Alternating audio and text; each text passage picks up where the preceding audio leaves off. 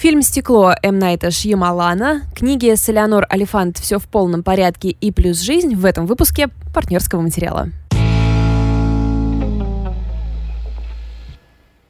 Лида, привет. Привет, Валя! И всем тоже привет. У нас очень много сегодня всего, что мы должны обсудить. На самом деле у меня всего один фильм. Это фильм «Стекло», но у меня просто запланирован какой-то гигантский спич. Да? Да, круто, да, круто. да, да. И мы сегодня, что самое классное, мы будем антагонистами, потому что мне «Стекло» вообще не понравилось, а Вале Очень понравилось. Очень понравилось. И это тот случай, когда, конечно же, мы ни о чем э, не договорились, как обычно бывает на радио. Типа, ты будешь против, а ты будешь за. Как-то ты все само. плохой коп, я буду хороший коп. Вообще, я должна сказать, что как это была очень классная неделя в плане э, потребления контента. Я посмотрела фильм, который ты рекомендовала э, Под под Сильвер. Лейк. Мгм. Я абсолютно ничего не поняла. Я не, не- Единственная отсылка, которую я считала, это когда он вышел и увидел, что у него нарисован член на машине, Мгм. что это отсылка к первому сезону американского вандала, но я Мгм. уверена, что это на самом деле не так. А как же Но- окно во двор? Мне Нет, кажется, это самая Нет. такая... Ноль. Ноль ассоциаций у Но меня тебе вообще. понравилось, Но я просто приняла, как бы я очень такой благодарный слушатель. И если мне говорят, вот здесь происходит всякая неведомая херня, я такая, супер, давайте. И вот в этой атмосфере неведомой херни отлично провели мы два часа вместе с э, Эндрю Гарфилдом, и просто класс. А ты почитала потом все эти разборы? Нет, я еще собираюсь прочитать. Ой, это, слушай, это особенно, на самом деле, удовольствие, когда ты а, такой, ну вот я вот это же понял на самом деле, ну просто А, я не просто подумал. не сформулировал. Да, да, да. Мгм. Но я, на самом деле, тоже была молодцом, и я тоже читала книги, которые ты рекомендовала. На самом деле, у меня очень так классно сложилось, то, что у меня всегда теперь есть книжки. То есть у нас э, в идеале мне выйти на темп, чтобы читать по одной книге в неделю, и в идеале это было бы, чтобы мы с тобой одинаковые книги читали, но так как у меня э, катастрофически не такой темп, поэтому я дочитала в Юрки. Спасибо, Валя, я спала сегодня 4 часа. И помните, мы разговаривали о том, что Валя говорила о том, что книга не может напугать так Мгм. сильно, как фильм. Чертас 2.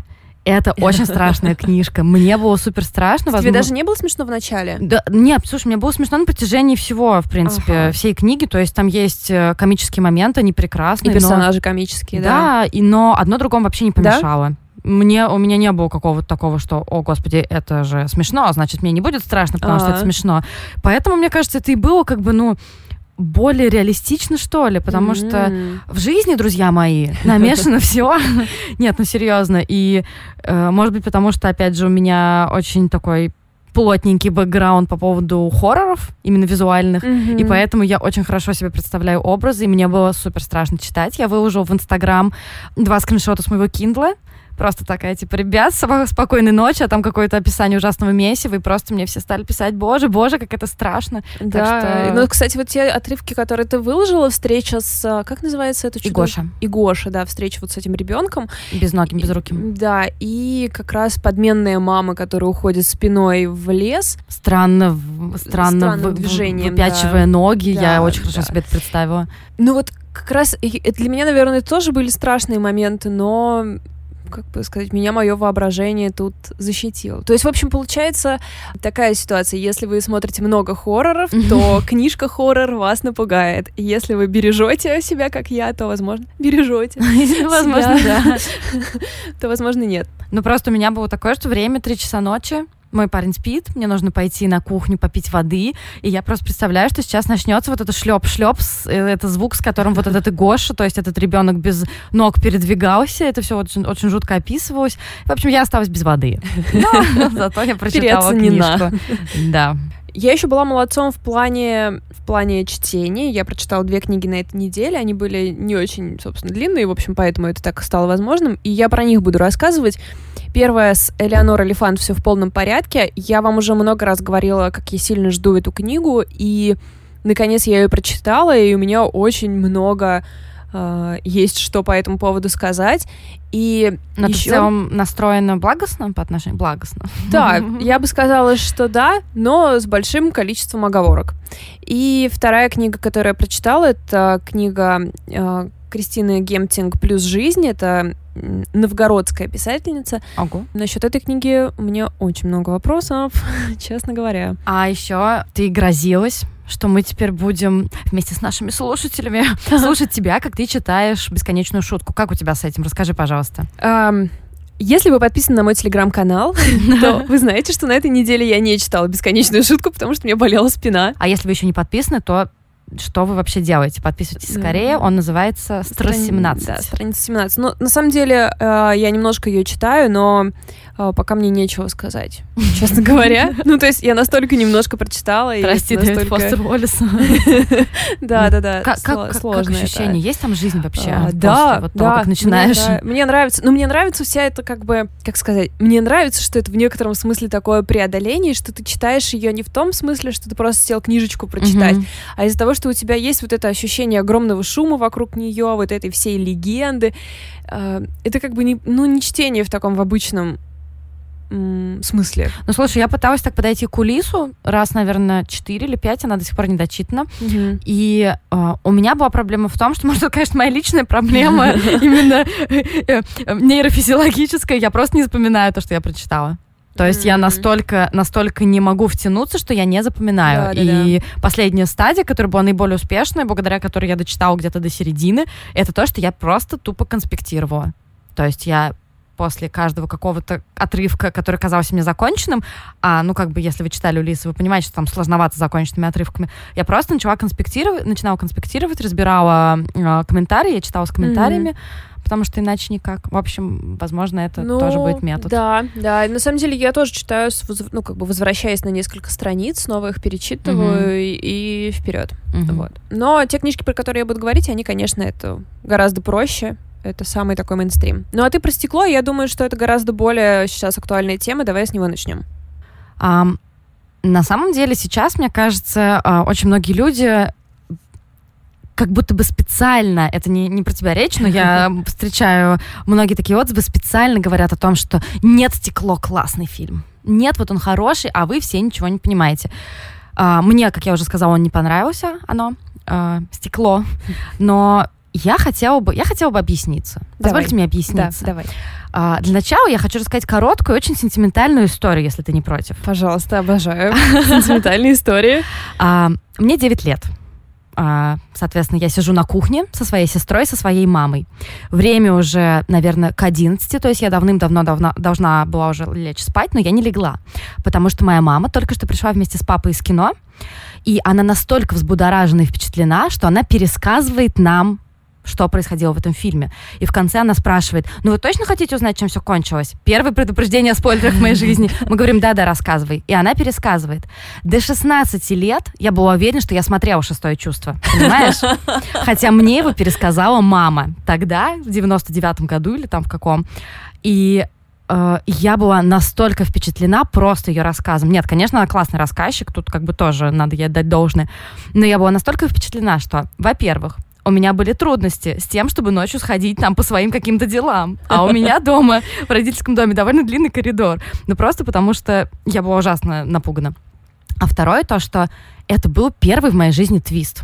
Ну, mm. мне кажется, что все, наверное, смотрели «Шестое чувство», да? Слушай, ну я, да, но Я просто думаю, спойлерить концовку. Нет, ну ладно, зачем? не буду. Хорошо, зачем? не буду, если вы, вы знаете, не смотрели. что она там. А, да, посмотрите, пожалуйста. Это был первый в моей жизни твист, Э, когда мне там 9-10 лет, и я сидела просто потом и думала, господи, как так можно вообще? Как mm-hmm. можно вот так вот использовать пространство фильма? То есть вот просто эту материю выворачивать. Ну, то есть для меня это был просто шок. Так, ты и думала, девятилетний человек. Господи, ну, материя слушай, я, я наверняка, я наверняка так. не так думала.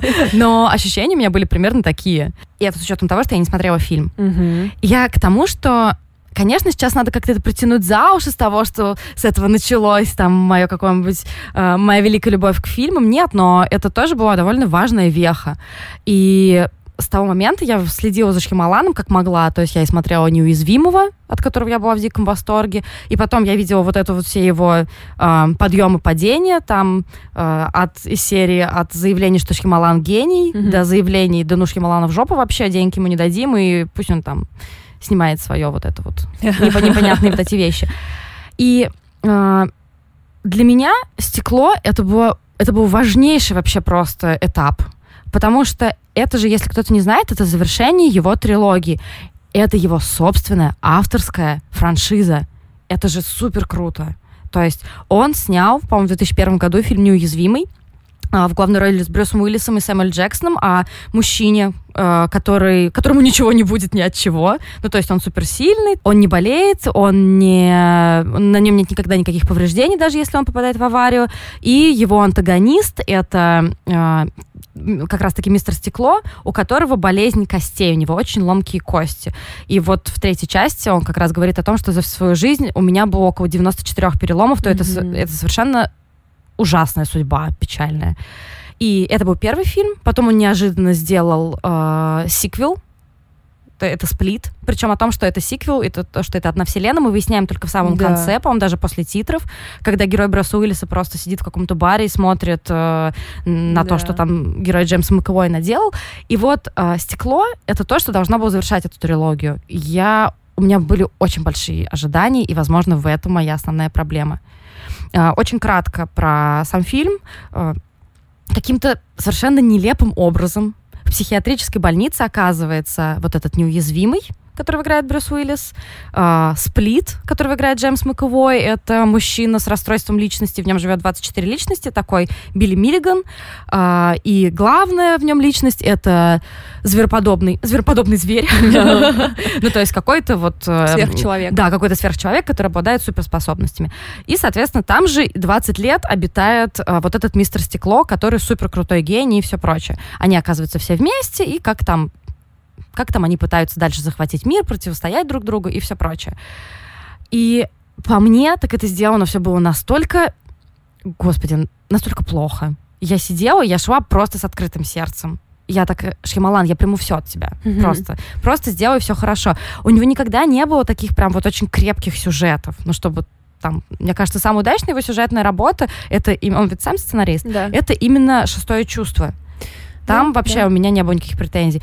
И в неуязвимом, и в таинственном лесу, везде оно там что-то беленькими ниточками сшито, но ты вроде как это прощаешь. Тут же просто эти белые нитки это основной его инструмент. Mm. Я не верила совершенно ничему. Я не говорю о реализме, я говорю опять же о вовлечении. Я не могла вовлечься в это вообще никак. И не говоря уж о Саре Полсон, актрисе, которая играла вот эту вот э, женщину-врача-психиатра, которая просто вот эти, это ее умный добрый взгляд, это было настолько неубедительно. Ей настолько там было не место, что просто она инородное тело там. Um, я могу сейчас да, уже начать пожалуйста, э, пожалуйста, ты могла раньше еще начать, но... Да, просто на самом деле, мне кажется, я как раз вовлеклась с первой минуты, и потом мы обсуждали с... после фильма, и у меня был ответ на каждый, и вот как раз насчет, например, нее, она и должна была быть такой. В смысле, она по сюжету... Хитро придумано, нет, да. Нет, подожди, но она, по сюжету она выполняет не совсем ту задачу, которую она озвучивает. Она самоуверена, и от этого ее часто странное поведение, слабая охрана, там, она слишком уверена в своих силах. Она тупая. То, что ты писала в Твиттере, что она знает только про лобную долю, так она же им лапшу на уши вешает. Ну, это реально, кстати, так и есть. Просто э, я сижу, она, ну, она и психиатр там якобы, и все, что она знает из э, психиатрии, как мне показалось, это лобная доля. Она сказала эту фразу раз пять, наверное, как бы на этом все. Тогда, но в это же, это же объясняется потом, что она на самом деле не... То есть то, что она им говорила, это ерунда. Понимаешь? Она просто хотела их убедить в том, что у них нет суперспособностей. Она это просто взяла из головы. Она же я не врач, на самом деле. Я немного даже. не то имела в виду. Я имела в виду инородно, не персонаж инородно встраивается в мир, а сама актриса инородно встраивается в, mm. в этот каст, понимаешь? Мне казалось, что у меня есть такой очень, очень тупой критерий, потому как я отличаю, мой это актер или не мой, а, там, условно, нравится мне его игра или нет.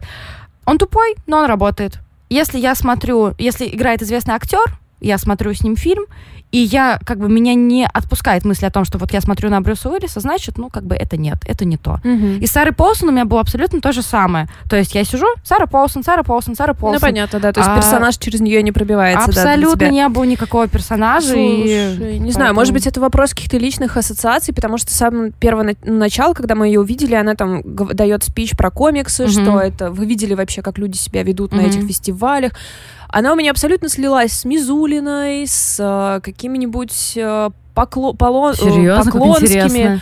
Да, просто э, манера говорить и тот месседж, который mm-hmm. она несет, это все слилось с риторикой наших э, депутатов, вот этих женщин. И ее образ точно такой же, типа вот такая очень ухоженная, худ, сухая женщина в дорогом костюме э, пытается тебе навязать свою мораль. Да, ну, и слушай, поэтому, она... когда я увидела ее, для меня вся ее дальнейшая линия поведения mm-hmm. и выстраивалась вокруг этого, что она всегда лицемерит, что она слишком самоуверена, от этого ее ошибки, и она недооценивает собственно, их. Именно потому, что она, ну, считает, что она всех умнее. Все ну, слушай, нее, мне типа... показалось, что она супер добренькая.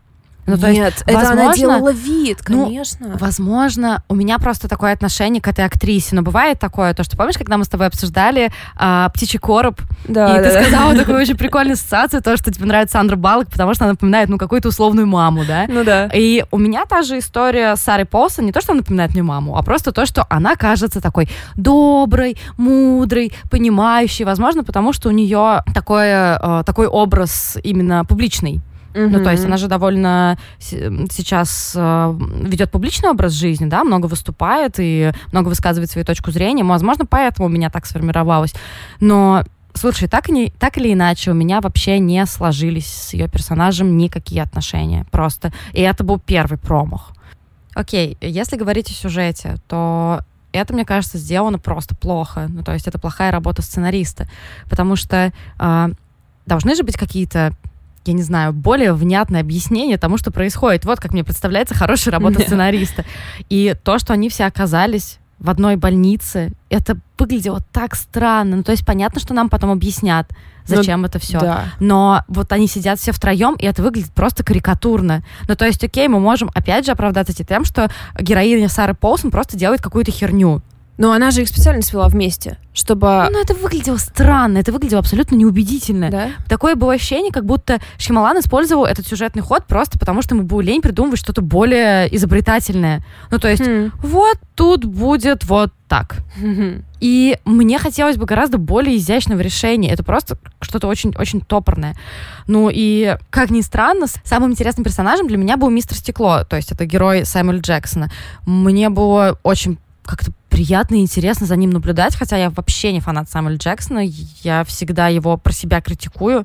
Бедный Самуэль Джексон сейчас расстроился где-то. Ну, то есть мне кажется, что он довольно одинаковый везде, mm-hmm. но здесь просто это был супер убедительный персонаж, и мне было очень интересно следить, как он будет э, находить выходы из вот этой ситуации, в которой он оказался, и но при всем при этом сплит ну, то есть, или как его правильно называть? Орда. Орда. Кевин, Кевин Вендел Трамп. Крамп, извините. А, это совершенно был э, персонаж смешной. Это было какое-то абсолютное актерствование, то есть гораздо больше, чем в сплите, и мне как-то было даже обидно за Маковое. Да, тут слишком часто менялись, э, но, опять же, это было сюжетно объяснено. Вот знаешь, сложно тут сказать, да, вроде с точки зрения логики все сюжетно объяснено, mm-hmm. а не сшивается, не получается выглядит все, как, знаешь, я не знаю, как какой-то Франкенштейн, который вроде бы и собран как человек, но при этом выглядит уродливо и не человек. Слушай, хорошая аналогия, потому что, э, ну, собственно, чудовище Франкенштейна э, во многом пострадал от своего доктора, и вот здесь как раз доктор, который их собирает, тоже становится причиной много фигни. Ну, um, да. И как раз, как бы, а, возможно, не хватило легенды именно за вот той силой, которая стояла за этой женщиной, но да, как-то я это... легко ее додумала, ну, то есть мне это не, меня это не смутило. Мне понятны и ее мотивы, и как бы, почему они все вместе. Это абсолютно слабый антагонист. То есть это очень крутая идея. Ну, не будем сейчас спойлерить, ну, да. но там действительно очень крутая идея какого-то вот большого зла, который объединится против главных героев. Но оно ведь не такое даже и зло, если подумать. Непонятно, поэтому а зло, оно, поэтому оно и крутое, зло. поэтому да, это и да, крутое да, зло. Да. Но это абсолютно на коленке сделано. Неубедительный главный злодей, неубедительно ее мотивы, ну то есть они понятные, но они не убедительные, они не продуманы.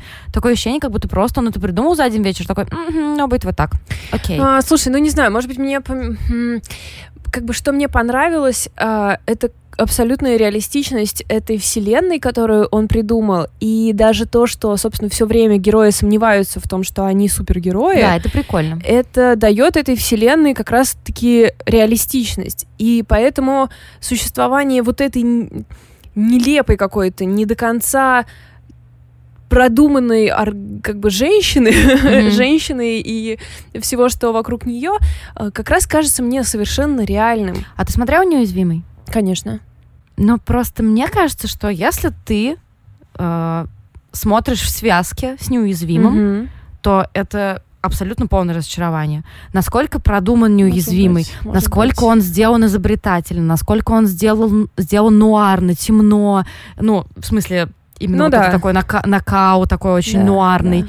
И, господи, он же просто прекрасен. Слушай, но когда снимался неуязвимый, э, и неуязвимый тогда и неуязвимый сейчас, это, э, то есть между ними прошло 20 лет практически, и, как сказать, в общем-то, это даже обыгрывается, что вот а, он как там следит, его сын там следит за трендами в интернете, как его обсуждают и все прочее. То есть у всего, даже у таких серьезных вещей, как супергерой, немножко сбит пафос. И, собственно, вот этот фильм мне показался, он тоже сбивает пафос с любого супергеройского фильма. Ну, слушайте, у нас, был, что... у нас был пипец, извините. Кик... Ой, ну ККС, нет, который... это, это совсем... отличный фильм, нет. который тоже ну, смысле, сбил весь пафос. Друг... Нет, это была напрямую комедия, а это история про реальных людей с э, какими-то сильными способностями. Ну, я, бы не сказала, я бы не сказала, что Kick-Ass — это напрямую комедия. Там вначале, безусловно, были комедийные какие-то элементы, ну и да, и, наверное, если говорить с точки зрения жанров, он себя позиционирует как такая псевдо-супергеройская комедия, но там, слушай, конец там довольно трагический. Mm-hmm поэтому... Ну, maybe, maybe. Ну, я еще хочу сказать, что мне очень сильно понравилось, что играет сына, тот же мальчик, что играл сына. Да, и он в... такой инопланетный. Вообще. Вообще, абсолютно. очень классно. Меня, конечно, пугает, что он так вырос. Это значит, что, о боже, и я я была в сознательном возрасте, когда смотрела «Неуязвимого».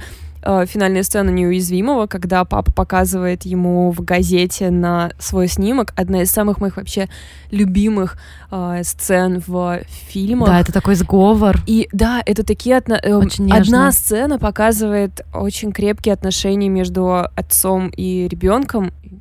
Так вот, какая была сцена, хотя бы одна такая же в стекле, настолько тонкая и настолько изящная? А я тебе скажу, ни одной. Просто ни одной. У меня было ощущение, то, что просто базируемся на моих ощущениях. Да, то, да. Что, то, что Шхималан такой, ну, у меня есть гештальт. Я его хочу закрыть. И я вот его сейчас просто закрою. И а то, что он просто нам разжевывал вообще все. Ну да. Зачем? Maybe. То есть а, у него же есть камео в каждом фильме. И тут он тоже появляется как э, в роли покупателя этой камеры какой-то там камеры а, он это хочет он купить. Был, да? Да, да, да. И Дай он такой прогуляться. да, и он такой э, смотрит на персонажа Брюс Уиллиса и говорит: "А я ведь вас видел". На этом можно было бы остановиться, потому что тот, кто не знает, что это Шхималан, тот и так ничего не понял. Ну и что, что они знакомы? Что тебе вообще дал этот отрывок, если ты не поняла, что это он? Ну да, в общем, не особо ничего. А те, кто знают о том, что Шхималан в неуязвимом сыграл чувака драгдилера на стадионе, тут и так будет пищать как гик. Зачем нам это разжевали? Я не понимаю. И, ну и как бы перейдем плавненько к идее. А, тут, наверное, тоже все оказалось слишком просто. О том, что вот есть люди, не понятые никем, и я вот их Шхималан всех обниму, mm-hmm. потому что я же на самом деле главный непонятый, и я на самом деле мистер Стекло, который все вот это вот собирает, у которого, может, и нет сверхспособностей, но он может как-то управлять этими моими супергероями, которых я создал. Окей. Ну, maybe. Maybe. Не знаю, Просто мне, мне, такая горячая речь, что горячая речь, что кажется, какой-то Шималан сейчас плачет там где-то, говорит, да. ну за что? Ты же любила меня всегда. Тебе даже понравился мой фильм «Девушка из воды», который не понравился никому.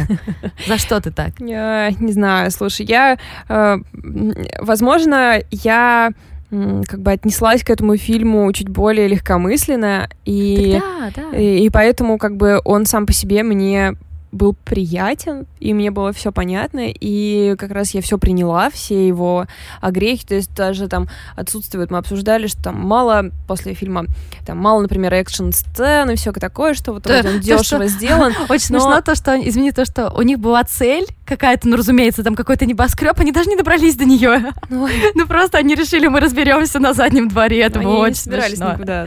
Ну, слушай, ну это же закон жанра. Если есть какая-то локация, на которой нужно забраться, ну, то есть, окей, я э, Ну, это про была это, я про это ничего не хочу ну, говорить, не потому что знаю. это реально прикольно. Ну Ну, да, то да, есть это такая идея, издевка, да. издевка над жанром. Конечно. Но это смешно. Да, да. Ну, слушай, мне вот как раз оказалось это довольно...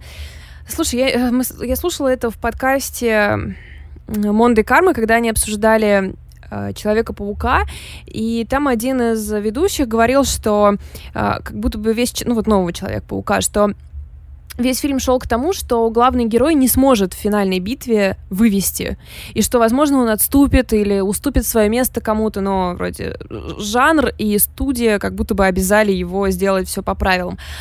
А вот у Ашьямалана никто ничего не может сказать. Он сам на свои деньги все это барахтается. И он может позволить себе вот сделать так, что может позволить себе сделать их всех несовершенными Ну, и слушай. неинтересными. Да, возможно, их история оказалась абсолютно Но то, не захватывающей. но то, о чем ты но- хочешь сказать сейчас, то, что спойлер, это сейчас все так делают. Ну, то есть это не открытие. Нет, не то, что не то, что произошло, а именно то, как это произошло. То, что они, то, что финальная битва происходит на парковке, что они не смогли никуда уехать, что Мгм. они бились там с какими-то двумя э, чуваками практически, то есть не с какой-то армией, никто не лез на, по стене небоскребы и все прочее. А потому что, блин, в жизни так бывает. Ты, возможно, собирался что-то захватить, но так уж вышло, повязали прямо в подъезде. Ну, Я вспомню, Ай. я просто вспомнила, как испортила половине людей, которые сидели вокруг меня просмотра, когда началась вот эта их битва. Просто я такая, дед и батя сцепились по пьяни. Им просто, мне кажется, половина ржали, поэтому было стыдно за меня. Ну, потому что я уже как-то пыталась просто себя успокоить. Но да, ты абсолютно права, потому что ожидания — это самая большая проблема. Все те, кто смотрели э, «Неуязвимого сплита» и все это э, сцепили в одну вселенную и ждали чего-то очень крутого, все те были супер разочарованы. Просто и говорят, что мы Шьямалану не верим и все Хм. прочее. Люди, которые действительно более легкомысленно к этому отнеслись, все говорят о том, что все хорошо, все Ну да, нормально. ну да. Это же это же не какая-то психологическая драма, которая планирует получать Оскар. Да. Ты знаешь, мне кажется, кстати говоря, что вот эта простота, которая в этом фильме как бы получилась, она и есть его крутизна. Ну, для меня. Ну, это чисто мое Мгм. субъективное. То есть мне как раз понравилось. Все, о чем все эти недочеты, которые я вижу, на которые все указывают, для меня они оказались, наоборот, плюсами. И, видимо, это просто... Вау, вопрос субъективного восприятия. Мы открыли секрет успеха кино. Не, слушай, мне кажется, это очень прикольно. Надо как-то нам почаще расходиться во мнениях. Ну, то есть О, ну что поделать, если мы слились в единую сущность? Да. Этого уже не будет. герои в стекле провели половину экранного времени психиатрической больницы, и у тебя, по-моему, какая-то книга, которая с этим связана. Давай, давай, видимо, уже говорить про Элеонор Элефант, британской писательницы Гейл Ханимен. Это история о 30-летней бухгалтерше, очень одинокой, которая пытается изменить свою жизнь. Это если коротко. А, Надо отметить, что эта книга попала в большое количество э, списков, и вообще в Англии была одной из самых продаваемых книг в прошедшем году, и очень круто, что у нас она вышла уже к нонфикшену, то есть очень быстро была переведена, и там это был огромный хит. Э, В, к нонфикшену она продавалась в бумаге, сейчас она уже продается и в электронном виде. Я не знаю, как оценить перевод, потому что я не смотрела оригинал, но в целом как бы язык не вызывает у меня никаких вопросов, причем в какие-то моменты видно, что, ну, э, что повествование идется от первого лица, и видно, что манера говорить у нее своеобразная, и все-таки она Мгм. как бы передается. Я получила очень большое удовольствие, когда книгу читала. И я даже в порыве в конце поставила ей пятерку на Гудриц, а потом немножко подумала. Все-таки есть там несколько проблем. Сейчас вам немножко сюжет. Значит, Элеонор работает в офисе. Иногда с вечера пятницы до утра понедельника она может не произнести ни слова и не встретиться ни с одним человеком. И судя по тому, как неумело она взаимодействует с другими людьми, у нее есть определенные проблемы. И сначала кажется, что Элеонор в спектре. Ну, то есть то ли аутизм, да, ну не аутизм, а ну что-то вот из а, вот этой сферы, какая-то болезнь, но довольно быстро становится понятно, что такое поведение это последствия ее детских травм, как душевных, так и физических. Это становится понятно, потому что Элеонора нам рассказывает о том, как она влюбилась. Соответственно, для нее главное повествование — это рассказ о своей влюбленности, а не рассказ о своем прошлом. Поэтому какие-то моменты из прошлого проявляются как будто бы случайно. Это очень интересно собирать. То есть здесь фраза об, об, а, фразу она бросила, здесь как-то обмолвилась. Ты постепенно понимаешь, какой ужасный кошмар с ней произошел. И ты чувствуешь себя таким, не знаю, психотерапевтом, потому что, как мне кажется, да, ведь так сеансы психотерапии да, проходят, кажется, что да. у тебя смещен фокус немножко на другое, и терапевт должен выискивать mm-hmm. что-то да, действительно да. важное. И вот она в 30 лет влюбилась, и в незнакомого человека и пытается сделать над собой усилия, чтобы стать более нормальной, чтобы подготовить себя к возможным отношениям, чтобы произвести впечатление. То есть она там никогда не была, например, на маникюре, или она практически не может общаться с людьми в офисе, она такой аутсайдер, над ней издеваются. А, Все это дается ей очень нелегко, ей очень тяжело общаться с людьми. Uh, но вот по мере того, как она пытается делать вот эти шаги наружу, чтобы подготовить себя к встрече с этим мужчиной, постепенно появляются какие-то люди, дела, хлопоты, и это ее меняет, и в итоге она как бы встречается со своим прошлым, мы узнаем полностью, что произошло. Uh, главная проблема этой книги с ее маркетингом и с тем, как она позиционировалась, потому что она преподносится как комедия, как смешная книга, и я с первых страниц поняла, что это какая-то чушь, потому что это история о глубоко израненном человеке с явными проблемами, и то, что те ситуации, которые можно описать как смешные, там, например, ее первый поход на эпиляцию, да, Um, ну, то есть ты, конечно, можешь над этим посмеяться, но ты также можешь посмеяться над тем, как человек с инвалидной коляски пересаживается в кресло такси, например. Mm-hmm. Ну, то есть это странно над этим смеяться. Um, вот, например, такой комедийный персонаж, как Шелдон Купер, да, над которым мы все привыкли смеяться уже много-много лет. Mm-hmm. Не является ли вообще странным, что он комедийный персонаж? Потому что по Шелдону Куперу совершенно очевидно, что у него что-то вроде обсессивно-компульсивного расстройства. Не, ну у него скорее синдром... Господи, как он называется? Я забыла. А, сейчас, сейчас, сейчас. Аспергер? Да, у него скорее синдром Аспергера.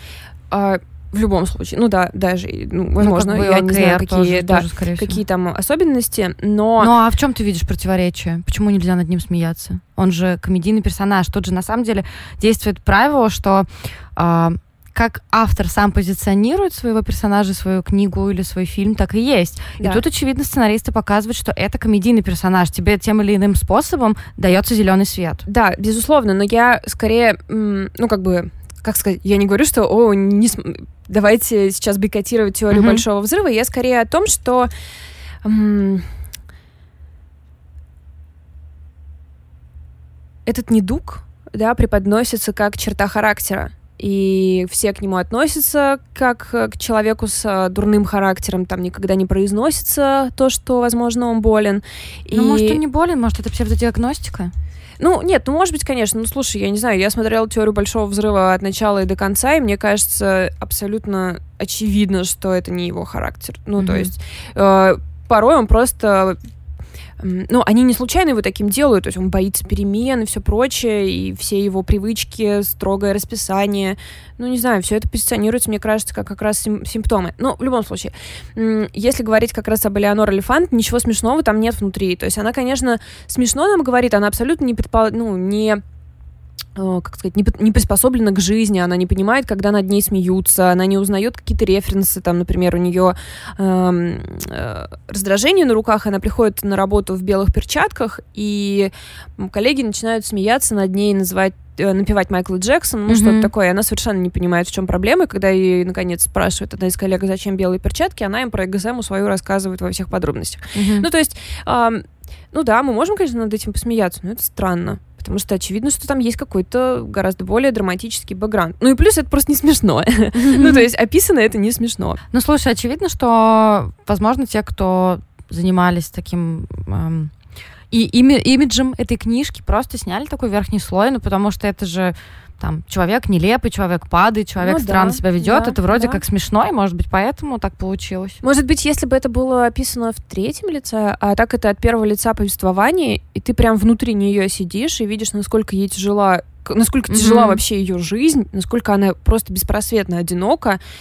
Кто-то просто поленился почитать книжку, Возможно, проанализировать ее, реально. Да, я просто, просто, понимаете, и мне кажется, это очень важно. Вот то, что у нее на обложке написано смешно и непредсказуемо, очень принижает ее.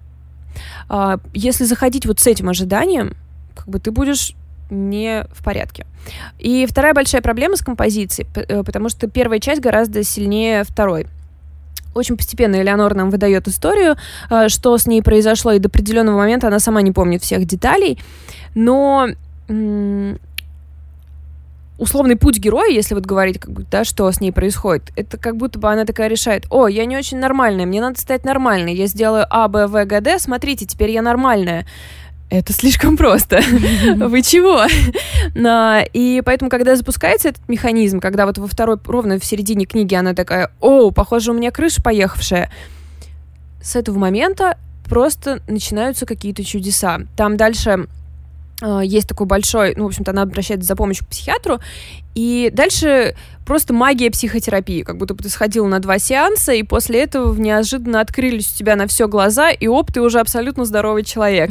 Ну, как человек, который ходит на психотерапию два года, я вам скажу, ребят, это не так работает. Да, то есть, конечно, есть какое-то художественное там, да, упрощение, преувеличение и все прочее, но если ты половину книги показывал нам, на каком дне находится герой, а потом в следующей половине просто воду откачал из этого водоема, на, на дне которого она лежит, это как-то странно. Слушай, ну может быть, с другой стороны, у этого есть благородная цель. Потому что многие люди могут как-то узнать себя, узнать свои проблемы. И это такой, знаешь, обман во благо. Да, да. И да. они подумают, что если угу. вот так все быстренько можно разрешить, пойду-ка я к психотерапевту. Да. А если уж они пойдут, то там как-нибудь да, и... Да, да. Все разрешится. Да, да, да. Ну, то есть начало уже положено, угу. уже хорошо. Да, да, да. Нет, безусловно, я когда увидела там вот прям есть вот этот момент, когда ее уговаривают пойти, mm-hmm. за, обратиться за помощью в этом было прям, знаешь, как будто статью в Космополите не читаешь. Вроде пять причин, э, пять признаков, по которым нужно понять, что вам пора обратиться за помощью. Ну, то есть такое немножко это было в лоб.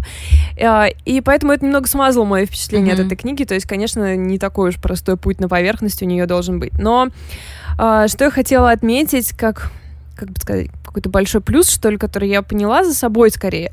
А, как-то ты мне сказала, что у меня очевидные проблемы с э, эмпатией, что иногда я не понимаю, когда mm-hmm. там что нужно сделать или сказать.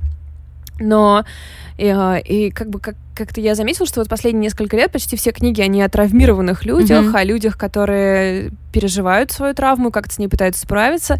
И если там маленькую жизнь, когда я читала, я просто плевалась и типа, о, да так не бывает, отвалите, что хотела схватить его за грудки и сказать, блин, чувак, возьми свою жизнь в свои руки. Напоминаю, Просто... что э, «Маленькая жизнь» — это толстенная книга Янагихары, по-моему, хит 2016 года, да, в которой четыре главных героя, и у всех все плохо. Да. Вот представьте себе максимум плохого, что может произойти, умножьте на 10. Да, вот так да, там да. То есть и вы такие думаете, ну что, ему ноги, что ли, отрежут? А, да, отрежут обе ноги.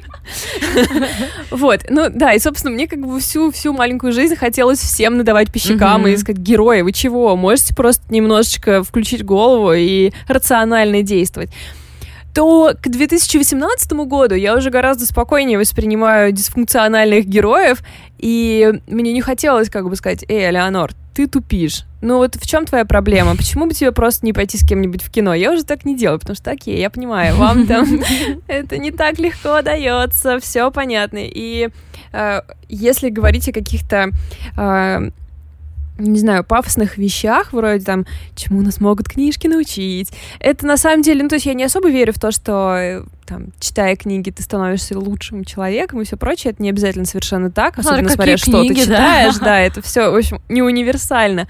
Но в некоторых случаях это тебя примеряет с тем, что люди, правда, разные. Ну, то есть я сейчас таким черстым человеком выгляжу. То есть умом-то я ведь понимаю, что люди разные. И я никогда никому там в лицо не скажу, что ты какой-то дисфункциональный Эй, человек. Да, да, да. Ты что тут сидишь? Да, да, да, да, да. Не, ну ты что, депрессуешь, не грусти, иди погуляй. Не-не-не, ну это нормально, мне кажется, каждый сейчас тебя понял, потому что, ну, у каждого это, это естественная реакция. Когда, ну, например, да. твой друг или твой какой-то близкий или не близкий человек в депрессии, понятно, что тебе хочется его встряхнуть и сказать, да возьми себя в руки, сходи на спорт. Mm-hmm. И то есть это усилие. Ты должен прилагать усилия для того, чтобы сказать себе, нет, он не может. Ну, да, потому да, что да. у тебя все внутри говорит, ну, я могу, а он не может, да, в смысле. Да, ну, да, то есть да. у него внешне все нормально, и вот ты об да, этом да, говоришь, да, да, да наверное? То есть какие-то моменты приличия, воспитания и вообще понимания того, как сейчас все устроено, плюс огромная популяризация, да, всех этих вопросов. То есть ты уже понимаешь, что тебе не стоит говорить человеку mm-hmm. в беде, но твой внутренний диалог, он, возможно, не так идеально отстроен, но с каждой, как бы, с каждым таким новым героем мне кажется, у меня даже внутренний диалог немножко приходит в себя. В общем, если э, как бы финишировать, то я скорее рекомендую Леонор Лифан. Ничего страшного, как там все заканчивается. Это э, она, кроме того, очень обаятельная, а, добрая. Ну, то есть там реально очень много хороших людей. Uh-huh. И это так здорово, когда много хороших людей, и в какие-то моменты ты думаешь, что, блин, надо быть тоже таким человеком. Вот в следующий раз увижу кого-то такого, и я вот так вот поступлю. Ну, то есть, в общем, не знаю, это какие-то э, простые вещи, но то есть, скорее, жизнеутверждающая, да? Да, да, да. То, что с ней произошло, вся первая половина, это так чудовищно, так чудовищно. Надо еще отметить, что это первая книга вот этой э, Нейл Гейл Ханнингем, Гейл Ханнин, Ханимен. Я не знаю, никто так не ставит согласные. Что за Ханимен? Гейл Ханимен. Это ее первая книга, а ей уже 40 лет. То есть это она, она написала ее уже в очень взрослом возрасте. А ты не знаешь, там никакой автобиографической нету? Определенно штучки? она немного отчуждена, но она рассказывала, что она идея этой книги пришла и после того, как она прочитала статью об одиночестве, где mm-hmm. 20-летняя девушка как раз говорила, что иногда за выходные она ни с кем не разговаривает, и это, типа, бывает несколько выходных подряд. Mm-hmm. И она подумала, типа, ничего себе. Там даже была какая-то статистика, я прочитала, меня заинтересовала эта тема насчет одиночества, потому что они там она сама позиционирует эту книгу как про одиночество, а не как про травмированного mm-hmm. человека. А, вот, например, есть такая статистика, но она американская, что от 22 до 75 процентов взрослых американцев постоянно одиноки. Ну, Ничего то есть разлет, разлет огромный, но мне кажется, даже 20 это много. И все больше американцев живут одни, меньше заключается браков, реже рождаются дети и уменьшается размер домохозяйств.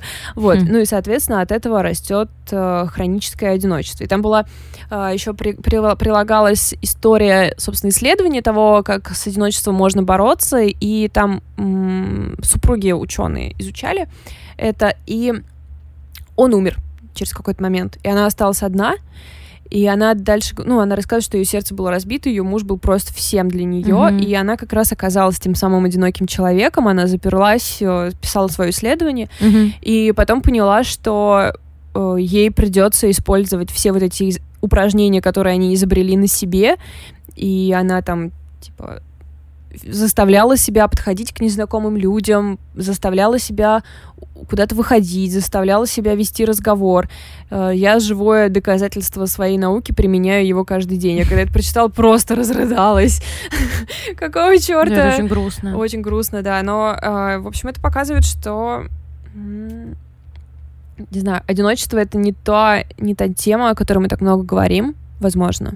Потому что оно же не всегда обусловлено тем, что это какая-то психологическая с тобой штука. Иногда же это просто, ну, вот как-то так вышло. Ну да. И, и вдруг оказывается, что, возможно, ты ходишь в, на работу, и рядом с тобой сидит человек, который очень одинок. И, возможно, там какой-то шаг навстречу мог бы его в какой-то момент спасти. А мог бы и нет. А мог бы и нет, Никогда да. не знаешь. Нет, это абсолютно не стопроцентный случай, да. И мне вот еще было интересно, о чем я тебя спрашивала, что э, мне кажется, это один из первых женских персонажей с большими психологическими проблемами и социальными нарушениями, которых я встречала за последнее время. И у тебя была как раз работа про... Угу. Я делала инфографику для школы культурной журналистики э, про э, ментальные заболевания в кино. Ну, у меня там было условно шизофрения, диссоциальное расстройство, э, депрессия, биполярка. И у меня как раз там был вывод, то, что я делала это летом, и там был вывод то, что вот только к 2018 году стали больше э, снимать про женщин, которые именно травмированы психологически. То есть я приводила пример, э, у меня там был фильм «Зверь» британский Мгм. и что-то еще. Там у меня было три фильма. А, «Пылающий», «Зверь» и какой-то еще. Ну, если вам интересно, эту инфографику можно найти у меня в телеграм-канале Open Cluster. Там она довольно большая. Ну, в общем, э, я к тому, что действительно это вот только к этому году стала подходить э, тема именно травмированности. То есть не просто там женщина, которая болеет шизофренией, хотя это тоже не постоянная Редко, тема, да. потому что в основном у нас э, болеют шизофренией игры разума, чистый бритый, это все мужские персонажи. А, и которые не просто чем-то болеют, да, потому что это же бывает не, не реактивное заболевание, а просто вот которое просто случилось. Мгм. А именно в результате какой-то травмы, которая случилась или случается с ними в жизни. Мне кажется, просто э, когда нам показывают в, в литературе и там часто в кино травмированную женщину, это, как правило, знаешь, такая женщина, которая много бухает и типа, ну не знаю, как кто, как девушка в поезде, например. Мгм. Помнишь девушку в Да, поезде, да? конечно. Что она такая алкоголичка, и поэтому она ненадежный рассказчик, потому что вот она очень много пьет, все такое. И такое постоянно, ст- ну, постоянно встречается. А если мужчина, то у него какое-нибудь дофига экзотическое расстройство. Несправедливо. Ну, на самом деле, по-разному бывает. И как раз вот раньше в основном как мне показалось, у меня, конечно, исследование не такое широкое и полное, но как мне показалось, что в основном раньше уделяли внимание шизофрении, в которой были, опять же, мужчины, депрессии, в которой это больше часть считалась такая, видимо, киношно-красивая Да. женская болезнь. То есть, опять же, Girl Interrupted, которая вот прерванная жизнь, там вот девушка болела, шизоф- э, мгм. болела депрессивным расстройством. А, то есть, условно, женские а, заболевания, именно которые касаются, как, как это сказать, женские ментальные заболевания, их, видимо, хотели сделать более приглаженными, что ли, Да, более да, да. красивыми. Ну, то есть, я говорю не про все фильмы, конечно, есть исключения, но в целом тенденция вот такая была. Да, да, биполярное расстройство тоже вроде женское больше. Ну, по крайней мере, здесь я вспоминается Родина и Кэрри. А, да, но если говорить именно Сериал. о... Я поняла, если говорить именно о том, что у нас болезнь стоит а, как такое сюжетно образующее, Да, конечно, сюжетно-образующая, история, да. да. А потому что есть очень много фильмов там, где просто, ну вот у него эта болезнь. Потому что, Мгм. ну как бы в жизни так и происходит. Ну не да, то, что я сижу и думаю, что у меня депрессия, а просто, ну вот, я пойду займусь делами, и параллельно вот у меня еще депрессия. Да, да, да, да. И а, нет, ну был уже этот фильм, который всем нравится, а мне не нравится. ам, м, Господи, с Брэдли Купером и «Мой парень Дженнифер псих». Лоуренс. Да, мой парень псих. У него, по-моему, биполярка как раз была, если я ничего не путаю. А там вообще проговаривалось, как-то он был просто... Я Проблемы не помню, с гневом я, у я него его один были? раз смотрела. Да, ну, да, anyway, в общем, на самом деле это тоже интересная тема, и э, у нас есть чатик, который называется как раз же Open Cluster чат, и если у вас будут если вы что-то вспомните, какие-то фильмы или книги про именно психические расстройства, подкиньте нам, пожалуйста. Да, нам было бы интересно посмотреть как раз, да, кто на кого что больше приходится, и почитать каких-то неожиданных поворотов. О, Или можете написать нам ВКонтакте, называется «Партнерский материал» Да. наша группа. Да, Там пишите. под этим подкастом можно, можно пообсуждать. Постепенно это входит в обиход, вот это обсуждение. Да, мне нравится, что у нас всегда есть один-два таких комментария, таких вот проти- Каких, проти- типа, противоречивых. Типа, кто демократию нам насадил. Ну да, да, да. Ну то есть какие-то приходят к нам люди, которые говорят э, всякие вещи, которые мы бы не ожидали там увидеть. Поэтому тоже приходите и давайте у нас будет хороших комментариев больше, чем странных. Ну, И я еще про одну хочу книгу сказать. Э, называется она «Плюс жизнь». Кристина Гемпинг, Гемпинг написала ее. Почему мне так сложно вообще произносить чьи-либо имена? Ну, в целом, именно это нелегкая задача. Нелегкая абсолютно, да. Кристина Гептинг. Я все абсолютно неправильно сказала. А, Плюс жизнь выпустила издательство Эксмо. До этого книга взяла премию лицей. У нее есть предисловие, написанное Галиной Юзуфович. И в целом это такая крепкая, крепкая русская книжка, а, которая пользуется определенным успехом и даже будет экранизирована через какое-то время. По-моему, купили права на экранизацию. Она была во многих списках, и она очень сильно меня разочаровала, и поэтому я хочу про нее поговорить. Значит, э, это повесть, небольшая повесть об одиноком ВИЧ-положительном юноше Льве. Как? Лев, его зовут Лев. А, Лев.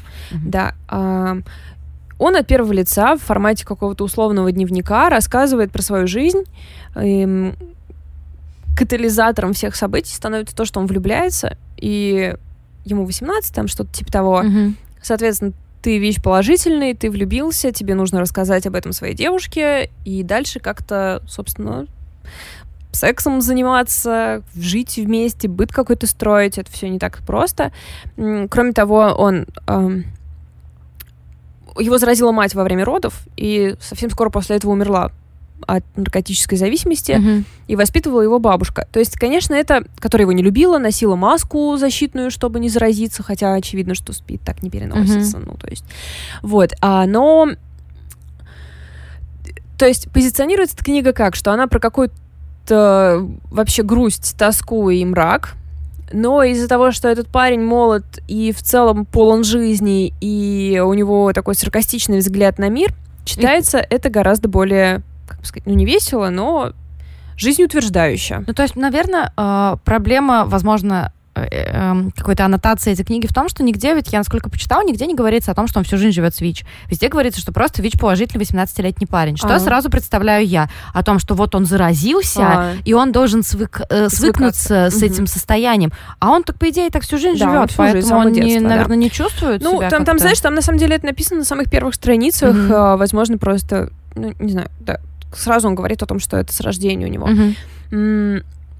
Эту книгу написала журналистка, и мне кажется, что в этом есть ее ну, не проблема, но определенные какие-то сложности, потому что ты читаешь ее как будто бы набор статей, ты, э, если вы читали, например, издание «Такие дела», которое регулярно рассказывает э, о людях с теми или иными проблемами через какие-то их личные истории, и в конце подводит вас к тому, что вы можете помочь таким людям через определенный фонд, то все, все, вся эта книга вам покажется абсолютным набором вот этих историй. Она сделана как черновик романа, то есть Лев, как в квесте, идет от одного героя к другому герою, Мгм. этот ему рассказывает про то, как там... Теперь, значит, сейчас мы видим группу молодых людей, которые делают вид, что они все такие современные феминисты, про-лайф э, люди, экологическая жизнь и все прочее, но вот, например, людей больных э, СПИДом они осуждают. Двигаемся дальше.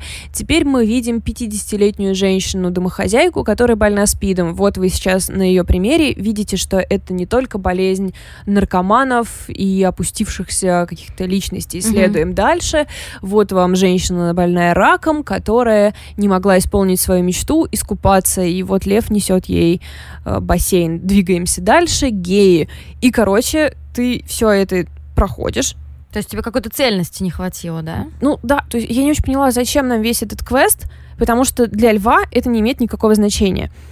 Э, Выдам вам небольшой какой-то спойлер, но так как эта книга как бы собрана из небольших эпизодов, я думаю, что один спойлер ничего не изменит. Ведь он не изменил ничего в жизни льва. У него был друг, практически лучший друг, который, как потом выяснилось, был геем. И не справившись с тем, что его не, привела не приняла мама, он покончил с собой. Мгм.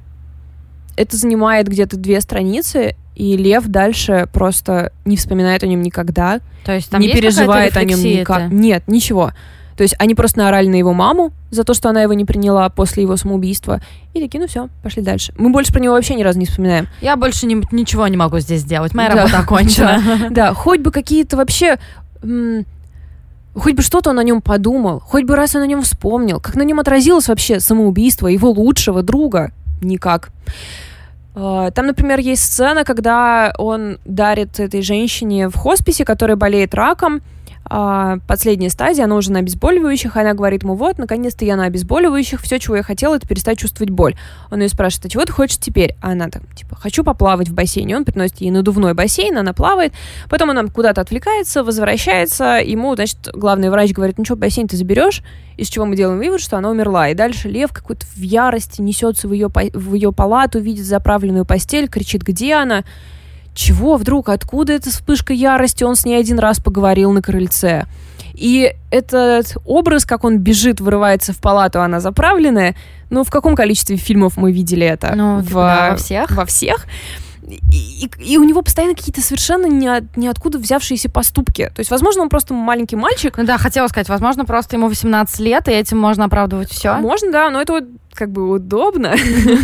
А, не стоит ли как-то Знаешь, побогаче его сделать? Что-то мне это напоминает. Ну, просто Шьямалан хотел снять такой фильм, который будет, ну, вот весь такой неровный. Ну, то есть, понимаешь? Да, да, конечно, все можно э, авторским замыслом, да, объяснить, но здесь мне кажется, что э, это очень сильно недоработанный роман. То есть определенно, то есть я понимаю все ее задачи. Э, дестигматизация, показать, что это не только то, что вы думаете, больше объяснить людям про то, как живется с ВИЧ, что это означает, какие у тебя на самом деле ограничения, какая у нас какое у нас положение в медицине с этим. Естественно, какое в обществе восприятие, само собой, это все важные темы. Но если ты это просто набросок, как типа, а вот есть такая проблема, а вот есть такая, парам-парам-пам. Слушай, это всегда на самом деле такой важный вопрос, который меня всегда интересовал, когда ты берешь очень важную тему, и очень важно, чтобы она была в массовой культуре, но делаешь это плохо. Нужно ли тебе давать баллы только за то, что ты взял эту тему, или это просто спекуляция? Ты такой, м-м-м, у нас э, очень сильна стигматизация ВИЧ-больных. Если у нас книжки об этом? Хм, нет, пожалуй, напишу. Ну, то есть, нет, я как бы не обвиняю автора, mm-hmm, я уверена, что она не так думала. Но просто я к тому, что вот да. такая дилемма у меня в голове всегда да, существует. Да, не хватает. Это, знаешь, как будто бы главное в этом романе тема, а не... То есть, а кроме нее ничего и нет. Как будто бы она вот заявлена, а все остальное, ну, типа, вот он пошел, сделал, вот туда-сюда. Ну, то есть, с другой стороны, нужно же дать, все-таки, наверное, дать ей какие-то бонусные очки, потому что а, ее книга, она будет таким, ну, первым, может быть, камнем, и потом да, кто-то да. скажет, ну, как бы, если уже пишут, значит, мне mm-hmm. можно, и внезапно напишет классную книжку. Да, да. Кроме того, надо отдать ей должное, так как действие все происходит в современности, и все эти молодые люди... Да, да, да, кстати, как а, это? Очень очень э, органично выглядит, когда он говорит, я сброшу тебе адрес ВКонтакте, напиши мне в, там, в, ну, там, что-то напиши мне. Ну, короче, mm-hmm вот вся какая-то современная лексика более-менее хорошо передается, не выпадают из э, повествования такие выражения, как ВКонтакте. То есть лучше, То чем есть... Пелевина, да, это все? Вообще получше, да.